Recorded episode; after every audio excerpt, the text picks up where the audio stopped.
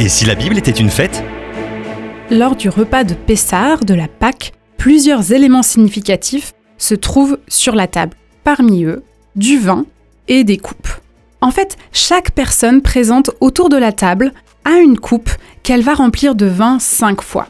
Alors les quatre premières coupes seront bues, mais pas la cinquième, on verra pourquoi. Selon la tradition, les cinq coupes représentent tout d'abord les cinq étapes de la délivrance promise par Dieu dans Exode 6. Il est dit Je vous libérerai des travaux dont vous chargent les Égyptiens.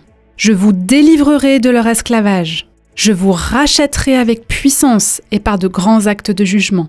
Je vous prendrai pour que vous soyez mon peuple. Et enfin, je vous ferai entrer dans le pays que j'ai juré de donner à Abraham, à Isaac et à Jacob.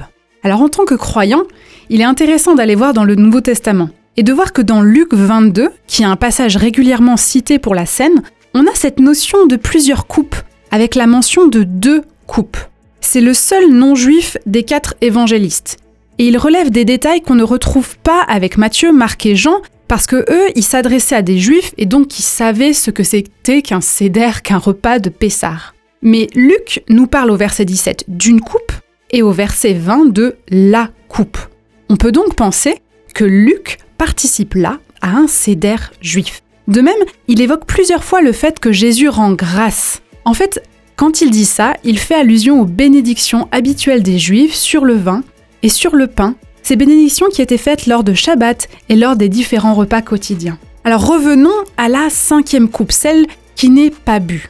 Dans la tradition juive, cette cinquième coupe est celle d'Élie le prophète, que les Juifs attendent parce qu'il annonce la venue du Messie.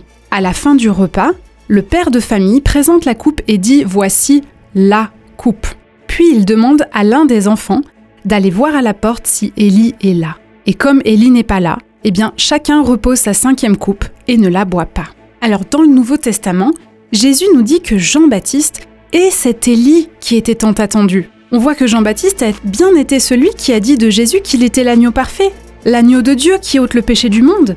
Et alors que les Juifs ne boivent pas cette cinquième coupe, bah Jésus, lui, l'a sûrement bu, annonçant qu'Élie était bienvenu et qu'il était le Messie tant attendu. Il nous est dit, il prit de même la coupe après le souper, et la leur donna en disant, Cette coupe est la nouvelle alliance en mon sang qui est répandue pour vous.